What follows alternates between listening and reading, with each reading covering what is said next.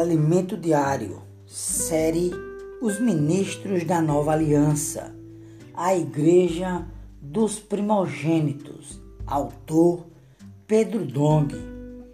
Hoje, terça-feira, semana 3, leitura bíblica, 2 Coríntios, capítulo 1, versículo 12. Ler com oração, 2 Coríntios, capítulo 1, versículo 12.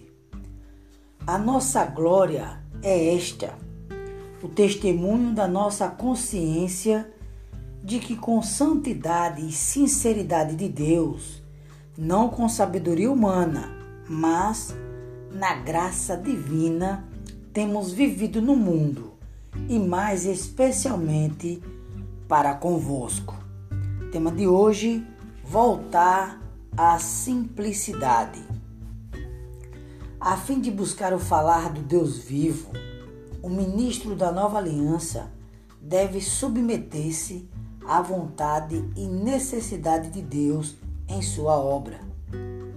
Antes de ministrar a mensagem desta semana, eu já havia preparado um esboço e passei a revê-lo dias antes da ministração. A proposta era abordar os princípios maravilhosos de, de, como Deus quer trabalhar e de como ele prepara seu ministro, utilizando capítulo por capítulo de 2 Coríntios. No dia em que precedia a conferência, à noite, quando comecei novamente a reler o esboço, tudo queimava em meu coração. Então pensei, se eu tivesse trabalhando com um grupo menor de pessoas e lhe estivesse preparando um aperfeiçoamento, talvez isso funcionasse como um estudo bíblico, passando-lhe os princípios. Ao mesmo tempo, considerei que passar tudo o que havia preparado para um público muito geral poderia ser entediante e seria entediante demais para alguns. Ponto por ponto, princípio por princípio, talvez se tornasse maçante. Ocorreu que estava faltando algo. Durante a noite, enquanto muitos dormiam, eu me desesperava. Então orei, Senhor, o que passar para os irmãos? É a tua palavra que faz a obra, não a minha. Não é fazer um estudo bíblico com os irmãos que vai fazer a tua obra.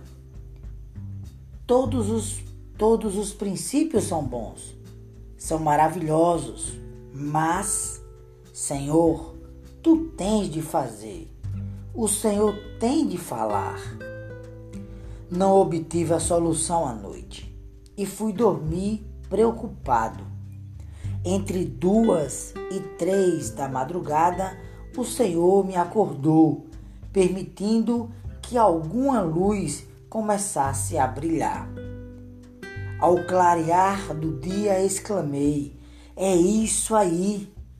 Caro ouvinte, não nos interessa meramente passar-lhe os pontos doutrinários. Queremos que essa palavra produza um trabalho duradouro em seu coração, que seja uma palavra viva, que mexa com você e o transforme. Desse modo, a lição que posso compartilhar com os servos do Senhor que ministram a palavra é que devemos aprender a não apenas passar o ensinamento doutrinário, mas a buscar o falar do Deus vivo. O princípio e o primeiro que gostaria de abordar é a simplicidade e sinceridade. Vamos ler 2 Coríntios capítulo 1, versículo 12. Porque a nossa glória é esta, o testemunho da nossa consciência de que com santidade e sinceridade de Deus, não com sabedoria humana, mas na graça divina, temos vivido no mundo e mais especialmente para convosco. A palavra sinceridade em alguns manuscritos é simplicidade. Sendo assim, vou tomar o versículo dessa forma e aplicá-lo aos ministros. Deus quer nos fazer voltar à sua santidade e simplicidade. Não há coisa melhor ao lidar com Deus do que ser simples. Por volta de 1980, houve muitas palavras negativas nas igrejas recém-levantadas, culminando em uma espécie de rebelião. Naquela época eu era um jovem cooperador na obra, inexperiente, imaturo e desesperado, porque essas palavras estavam corroendo jovens das igrejas.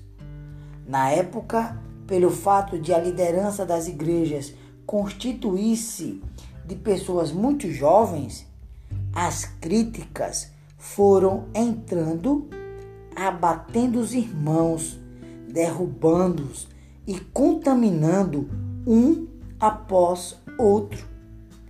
Eu, muito jovem, queria segurar a peteca, escorar o que estava caindo e, mesmo defendendo a palavra pura de Deus, ajudando os irmãos recém e recebendo, telefonando, visitando-os, percebi que não importava o quão positivo eu era. Essas palavras negativas me contaminaram. Sem me dar conta, fui contaminado com a morte espiritual. Você sabe qual é o sintoma da morte? A perda da simplicidade. Eu eu me tornei complicado. Numa conferência, os irmãos mais simples desfrutavam como nunca. Eu, porém, fiquei complicado, só arrazoando.